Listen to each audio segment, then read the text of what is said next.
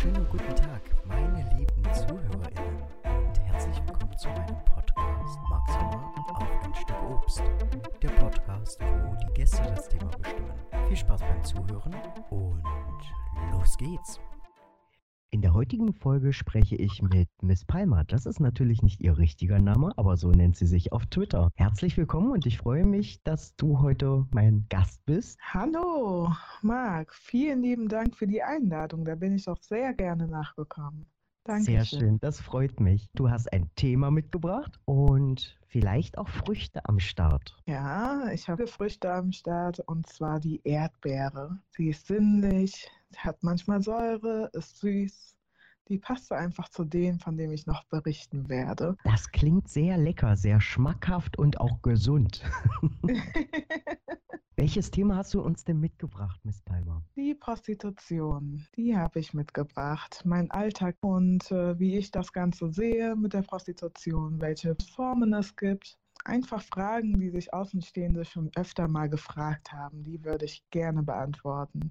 Oh, das klingt sehr interessant, weil das Thema ja immer im Verborgenen so ein bisschen ist, weil wir als Gesellschaft vielleicht das ein oder andere Mal den Gedanken haben, ach, das könnte vielleicht interessant sein, aber nein, ich traue mich nicht, weil das ist in der Gesellschaft ja nicht so anerkannt, wie es anerkannt sein sollte, richtig? Das stimmt, das ist richtig. Obwohl es das älteste Gewerbe der Welt ist, ist das heutzutage ein Tabuthema, obwohl es präsent ist, oder präsenter als man denkt. Erzähl, wo möchtest du mit mir hin? Nimm uns auf Reisen. Wir packen jetzt unsere Sachen so ein bisschen und begleiten dich ein Stück weit. Wir packen unsere Sachen und verfolgen mein 19-jähriges Ich, denn mit 19 habe ich das erste Mal den Einblick in der Prostitution gehabt, war in einem Club, da wurde Alkohol ausgeschenkt und ja, dort durfte man feine Stunden mit Herren verbringen. Und sind es nur Herren? Ja, es sind ähm, zu 99 Prozent sind es Herren, aber es kann auch sein, dass heterosexuelle Paare den Weg zu uns finden. Ja, das liegt auch an der Dame selbst, ob sie gerne heterosexuelle Paare bedienen möchte, in Anführungsstrichen. Und äh, die meisten machen das aber.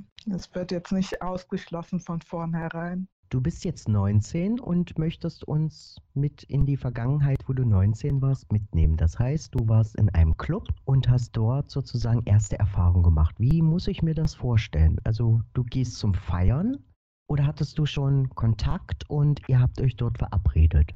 Nein, ich äh, habe die, die Zeitung gelesen damals und etwas missinterpretiert. Es wurden äh, nach Bardamen gesucht und ich habe das fälschlicherweise für die Thekenaushilfe gehalten. Also war es erstmal so eine totale Überraschung und eine Flut an, an Emotionen, die mich da umgeben hat, als ich das erste Mal den Club überhaupt betreten habe. Äh, die Clubs haben eine Clubmama und die hat mich dann in Empfang genommen und mir erzählt, wie das da alles funktioniert.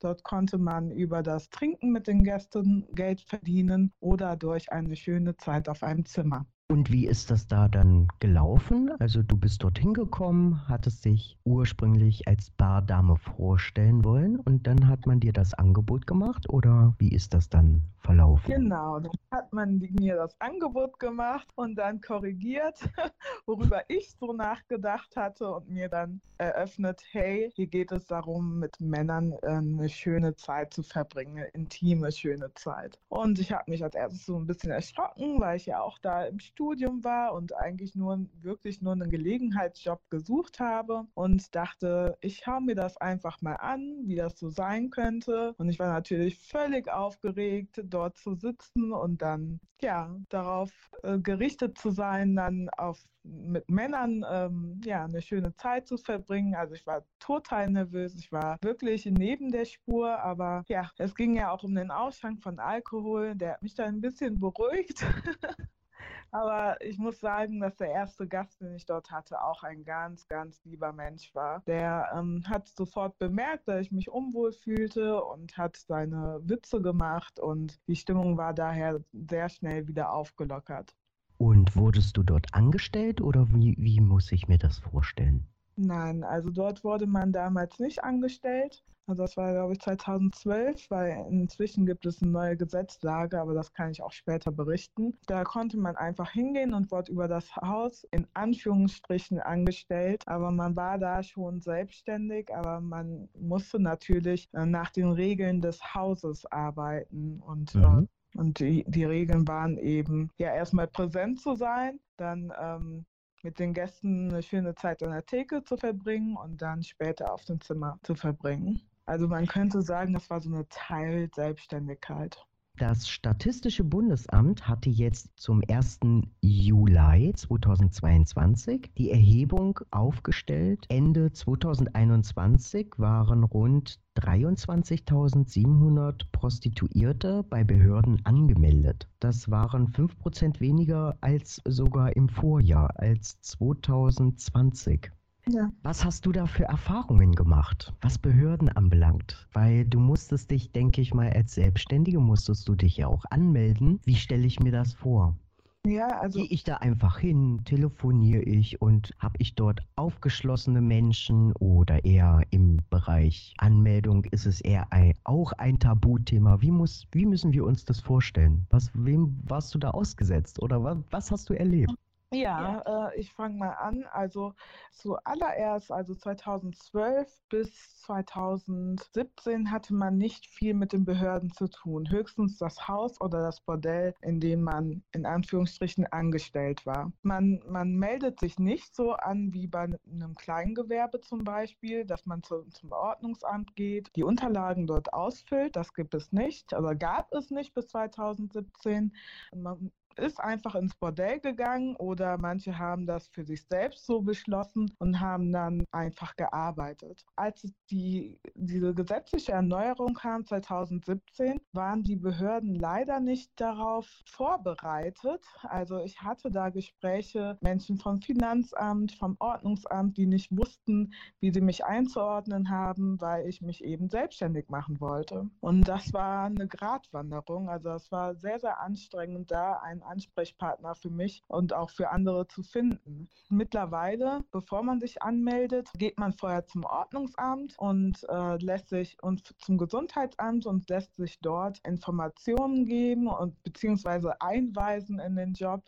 Äh, dort wird dann berichtet, was das Haus darf, was das Haus zum Beispiel nicht darf. Also es gibt Regelungen, die uns dann erklärt werden und erst dann kann man mittlerweile anfangen zu arbeiten. Wie waren die BeamtInnen bei dem Thema? Bei dem Thema sehr distanziert. Also ich kann jetzt nur von meinen Gefühlen äh, mhm. sprechen. Ich hatte den Eindruck, dass sie denn, äh, obwohl sie die neuen Regeln da waren, sehr distanziert sind. Ne, sie reden einfach alles runter, äh, überfluten zum Beispiel einen Anfänger damit sehr vielen Informationen. Da müsste es eigentlich noch Veränderungen geben. Welche wären das? Was wünschst du dir da?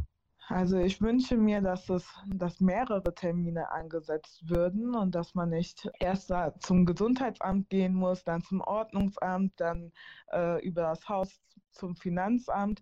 Also dass es die Wege sind einfach zu lang, bis man anfangen kann zu arbeiten. Und es wäre schön, wenn das in einen Termin ginge Mhm. aber mit mehreren kleinen Folgeterminen. Das würde ich so machen. Hast du dir eine Beratung gewünscht oder eine Selbstverständlichkeit, Normalität vielleicht in Anführungsstrichen?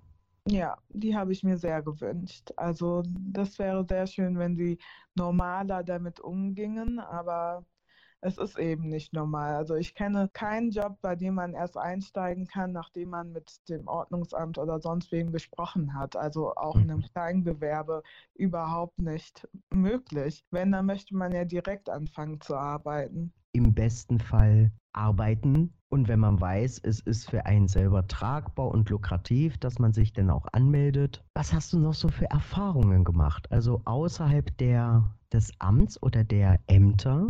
Mhm. Wie hat es dich, was hat es dich gelehrt? Hat es dich etwas gelehrt? Ist es etwas, was du empfehlen kannst? Ist es etwas, wo du sagst, ah, okay, das ist vielleicht ein schwieriger Part? Ähm, den respektvollen Umgang mit, mit den Gefühlen von anderen Menschen. Mhm. mit den Bedürfnissen von anderen Menschen vor allen Dingen. Das hat es mich gelehrt.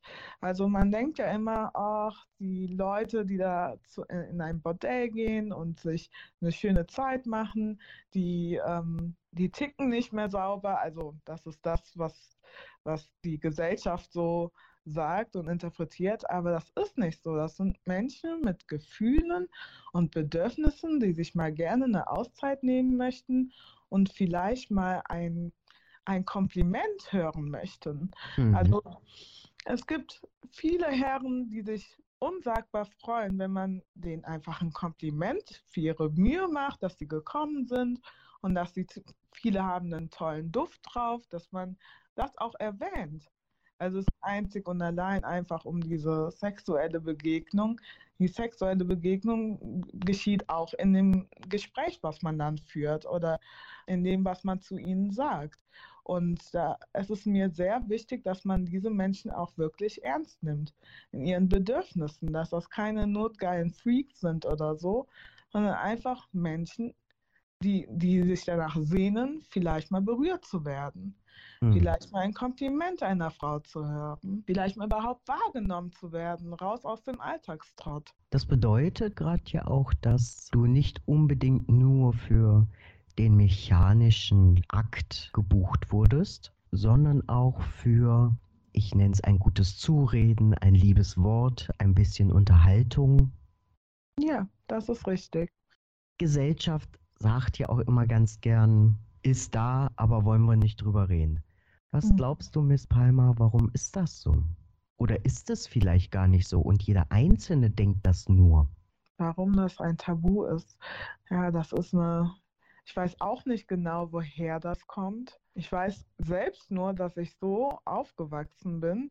Ich kann jetzt nur von meinem Background reden. In der Kirche war es oder in, in sektenähnlichen Kirchen, sagen wir mhm. so, war es verpönt, über die Sexualität an sich überhaupt zu sprechen. Die, die Mädels ähm, in dem Alter, in dem sie ihre Menstruation bekommen, werden von Jungs ferngehalten oder aus der Kirche ferngehalten. Und das sind so, ich glaube, diesen Background haben viele, ne? nicht in dieser extremen Form, aber dass man ähm, schon diese Geschlechtertrennung erlebt wo hast du deine Erfahrungen her? Was hat dich zu dem Schluss gebracht oder zu der Entscheidung? Ich möchte gern äh, dort in dem Etablissement möchte ich gerne arbeiten. Ich möchte diese Erfahrung machen. Woher kommt das? Also, wenn ich mein 19-jähriges Ich befrage, kommt es aus einer kleinen Rebellion,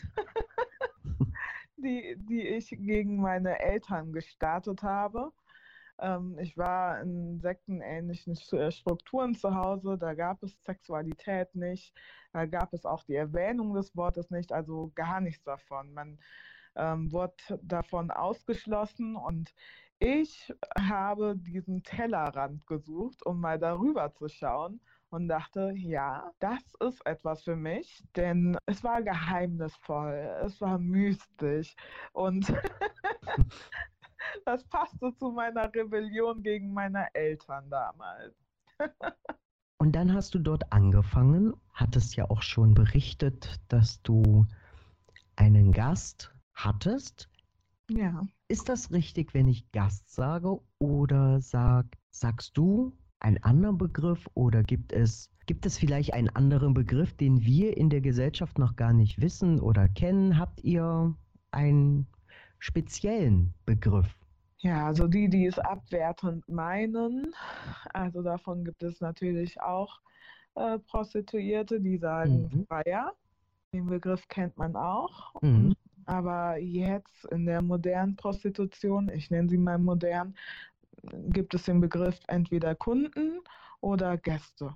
Ich finde Gäste viel freundlicher, viel einladender, deswegen benutze ich persönlich das Wort Gäste.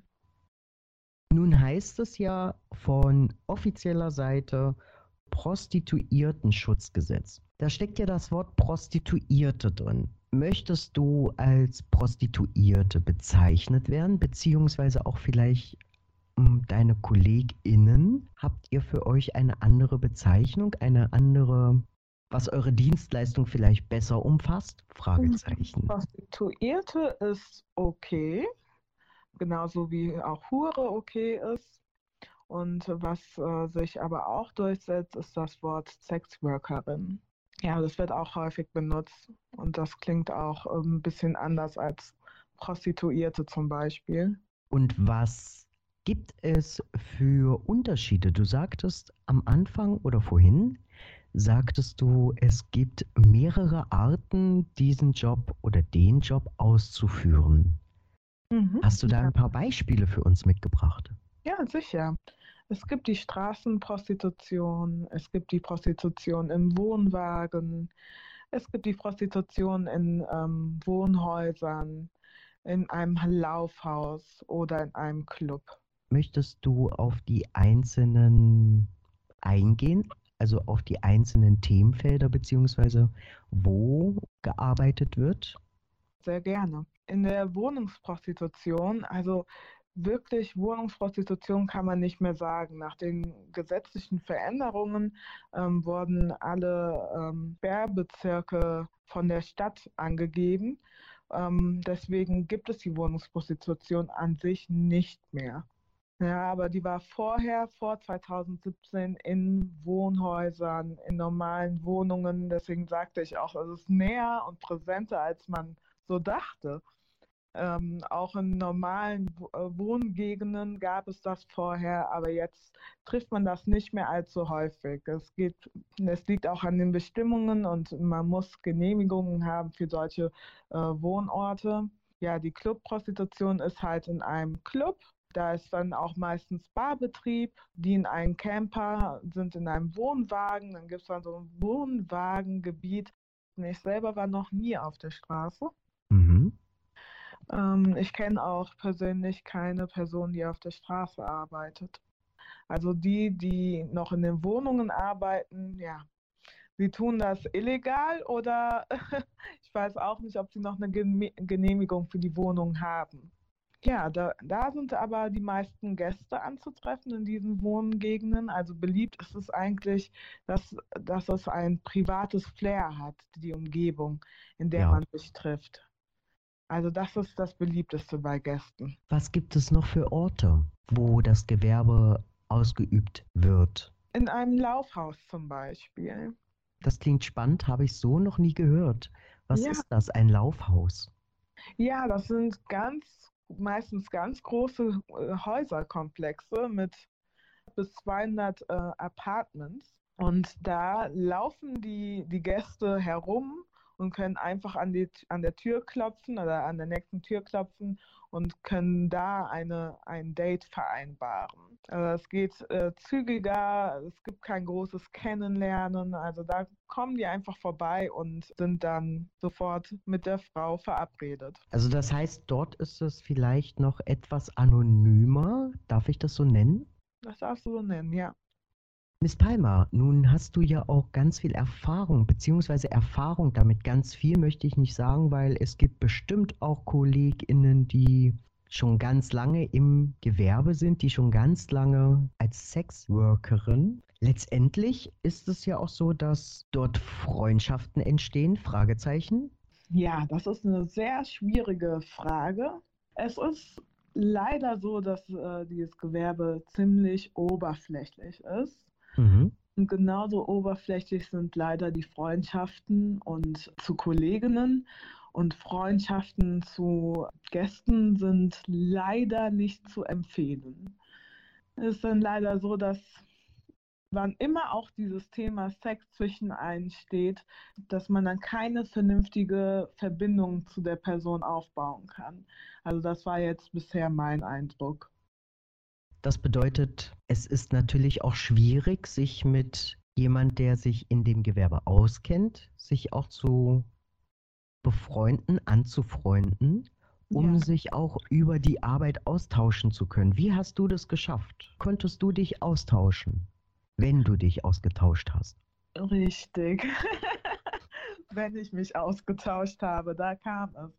Äh, ja, Also ich habe mich die erste Zeit überhaupt nicht ausgetauscht. Also bestimmt drei oder vier Jahre habe ich das als mein Geheimnis gehütet. Das wussten nur die Leute, die mit mir gemeinsam gearbeitet haben. Mhm. Äh, anderen aus meinem privaten Umfeld habe ich das überhaupt nicht erzählt. Gar nicht angerissen, nicht erwähnt, nichts. Ähm, ich habe aber mittlerweile bemerkt, dass das nicht die feine Art ist, mit sich selbst umzugehen. Also man muss gegenüber einem selbst ja auch achtsam sein und seine Bedürfnisse auch artikulieren müssen. Da habe ich für mich dann eingeräumt, dass ich mindestens eine Freundin aus, Bekannte aus dem Be Gewerbe habe, mit der ich mich öfter mal austausche. Und die habe ich auch tatsächlich gefunden.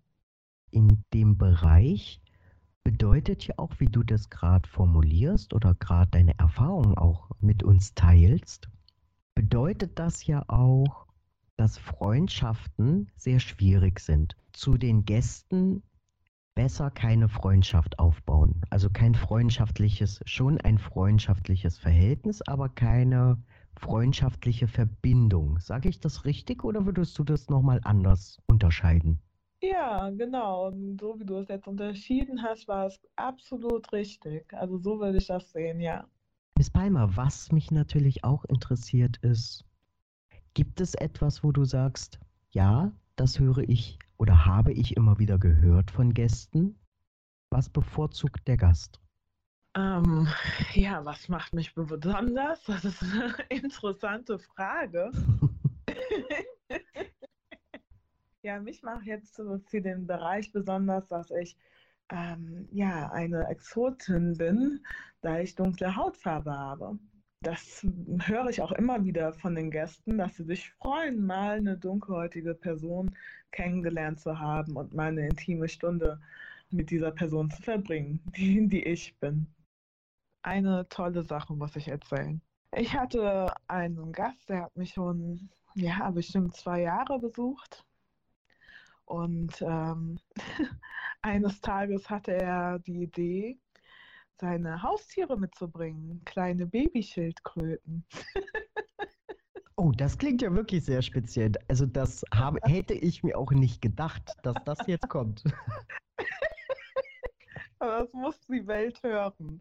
Was, das, es kann auch was Witziges passieren. Und das war so witzig und so herzlich und herzerwärmend. Also Ach, das war ein, ein Traumdate. Was ist da passiert? Och, äh, er meinte, äh, er hätte zu Hause Hühner als auch Schildkröten. Und dann hat er mir am selben Tag, als er mir die kleinen Babyschildkröten mitgebracht hat, auch Hühnereier mitgebracht von seinen eigenen Hühnern. Das kommt gar nicht so oft vor, oder? Ich muss ein bisschen schmunzeln. Das kam überhaupt nicht so oft vor. Der Gast, der war wirklich speziell und da war auch so eine Art Freundschaft, um an das eine Thema vorher anzuknüpfen. Da war auch sowas wie eine Art Freundschaft zwischen uns. Ähm, ganz subtil, aber es, es war da, es hat zwischen uns gefunkt. Und das war auch ein Gast, der sich dann ähm, meine Strümpfe mitgenommen hat, weil er meinen Duft bei sich behalten wollte. Gab es das auch schon mal, Miss Palmer, dass sich ein Gast in dich verliebt hat? Nein, das gab es bislang noch nicht. Und darüber bin ich echt heilfroh. Toi, toi, toi. Das kann auch so weitergehen, weil äh, es ist immer schwierig, was die Liebe und die Prostitution betrifft. Es ist wirklich schwer. Also da muss ich leider sagen, habe ich Liebesstories gehört, die am Ende keine mehr waren. Es gipfelte immer darin, dass irgendjemand schwer enttäuscht war, um es oberflächlich anzureißen. Immer war irgendwer enttäuscht. Und das war meistens der Gast, der sich dann verliebt hat. Ja, wenn Liebe im Spiel ist, wird es dann ja auch nicht mehr nur einfach eine Dienstleistung, sondern dann kann es auch kompliziert werden, richtig? Ja, da wird es sehr kompliziert, weil die Männer, die sich dann in die Frauen verlieben, dann erkennen, na gut, sie hat dann mehrere Dates am Tag und erstmal den, den Hintergrund der Prostitution sehen und plötzlich erkennen, also so ein Schleier wegfällt und sie erkennen, oh, bin ja nicht der Einzige, mit dem sie intim wird. Und das Hm. schockiert die, ja, äh, ich muss sie leider äh, Liebestrollen, ja, das äh, kennen dann die Liebestrolle leider. Und das schmerzt. Was möchtest du uns denn noch erzählen? Oder gibt es irgendetwas, wo du sagst, ja, da bitte drauf achten? Hast du das Gefühl, dass du auch in deinem Job als Konkurrenz gesehen wirst? Einmal zu deinen KollegInnen und einmal auch zu vielleicht den Frauen, die zu Hause sind, wo die Männer zu dir kommen? Und glaubst du, das hat was damit zu tun, dass sich vielleicht Beamte, Beamtinnen verhalten, wie sie verhalten? Würdest du sagen, es gibt da einen Zusammenhang? Ja, also äh, was die Konkurrenz zu meinen Kolleginnen äh, betrifft, ja, da ist man leider eine Konkurrenz. Das ist auch mitunter der Grund, was, weswegen keine Freundschaften oder festen Bindungen da entstehen können, äh, leider.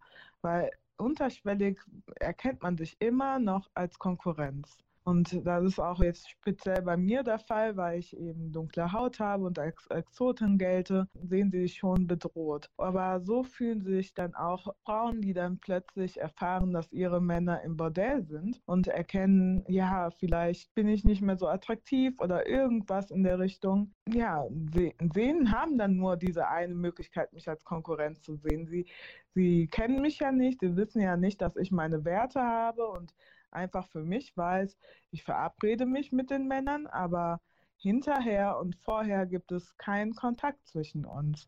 Also das, ich kann ihnen das nicht übel nehmen, dass sie mich dann als Konkurrenz sehen. Ihnen bleibt ja nichts anderes übrig. Wie verkraftest du das denn? Ist das für dich? Ist halt ein Job. Also da geht es ja auch um Körperliches. Uh, wie es mir da geht, also zweigeteilt momentan. Ich wollte eigentlich ja mit diesem Job brechen. Aber man hat mir schon vorher gesagt, dass es sehr schwierig ist, aus diesem Job herauszukommen. Also man geht da nicht einfach raus und man ist geheilt, alles super, alles Mhm. wunderbar. Aber ich merke jetzt langsam für mich, dass ich dieses Schauspiel mehr ertragen kann. Also ich kann das nicht mehr mitnehmen. Vorher ging das, weil ich wirklich dahinter stand. Männer-Wellness, natürlich gebe ich denen alles, was sie sich brauchen und alles, was sie sich wünschen.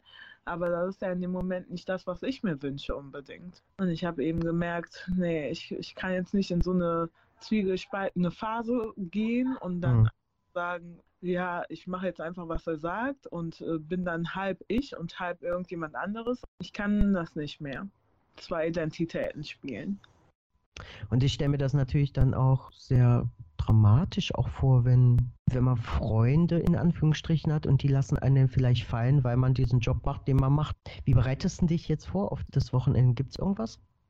Ja, was Ritual geworden ist, ist so Wellness, eine Badewanne vorher machen, äh, schön mit duftenden Ölen und dann sich schön rasieren, die Finger Mhm. So bereite ich mich vor. Wenn du da hingehst, ist das so ein Gefühl von, jetzt geht's auf Party oder eher, oh, es ist Montagmorgen und muss zur Arbeit?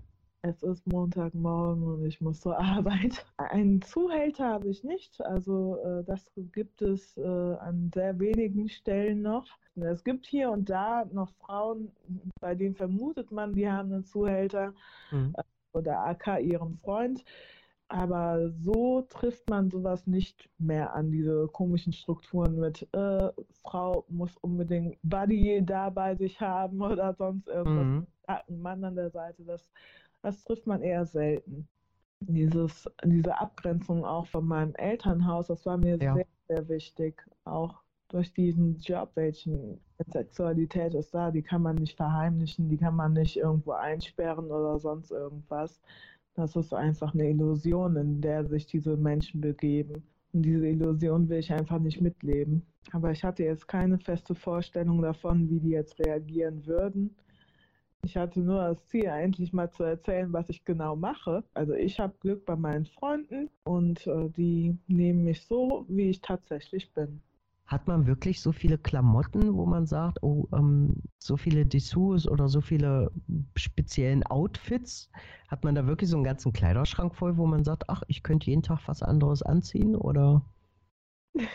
Dessous hat man dann en masse, auf jeden Fall. Das ist wirklich wahr. Gibt es was, was du sehr gerne machst und gibt es etwas, was du überhaupt nicht gerne machst, aber es trotzdem machst? Ah, was ich gerne mache, ich höre den Menschen tatsächlich gerne zu. Wir haben jetzt eine Verabredung und für die meisten ist es wirklich wie eine Verabredung, wie ein Date einfach. Und sie wollen was Schönes erleben und ich auch. Und äh, so kann ich das für mich so einordnen und die Grenze setzen. Also es ist schwierig zu beschreiben, weil man setzt eine Grenze und gleichzeitig öffnet man auch seine Grenzen. Ja, darin muss man eben geübt sein. Und das ist genau das, was mich jetzt aus der Bahn wirft, weswegen ich sage, naja, ich muss jetzt mal ein, wirklich eine Grenze setzen und diesen Job dann verlassen. Und ich hoffe, toi, toi, toi, dauerhaft. Mhm. Und äh, du sagtest ja vorhin, das ist so schwer. Was, was muss ich mir da vorstellen? Was ist da so schwer? Es ist einfach schwer, sich berühren zu lassen an den Tagen, an denen man zum Beispiel keine Lust hat auf Berührungen. Bei uns ist es, bei uns Menschen ist es ja so, jeden Tag Lust zu kuscheln. Ähm, man hat sein, seine eigene Wertvorstellung von. Oder man will einfach mal seine Ruhe haben, ne?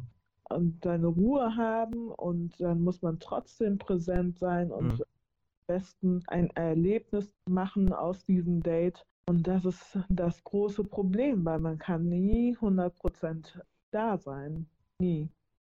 Miss Palmer, vielen herzlichen Dank, dass du zu Gast warst und dass du über deinen Alltag erzählt hast, uns einen kleinen Blick gegönnt hast oder es uns ermöglicht hast, in die Welt eines oder einer Sexarbeiterin reinschauen zu dürfen. Und vielen Dank für diesen Mut, die Courage. Ich freue mich auf das nächste Mal und bleib gesund.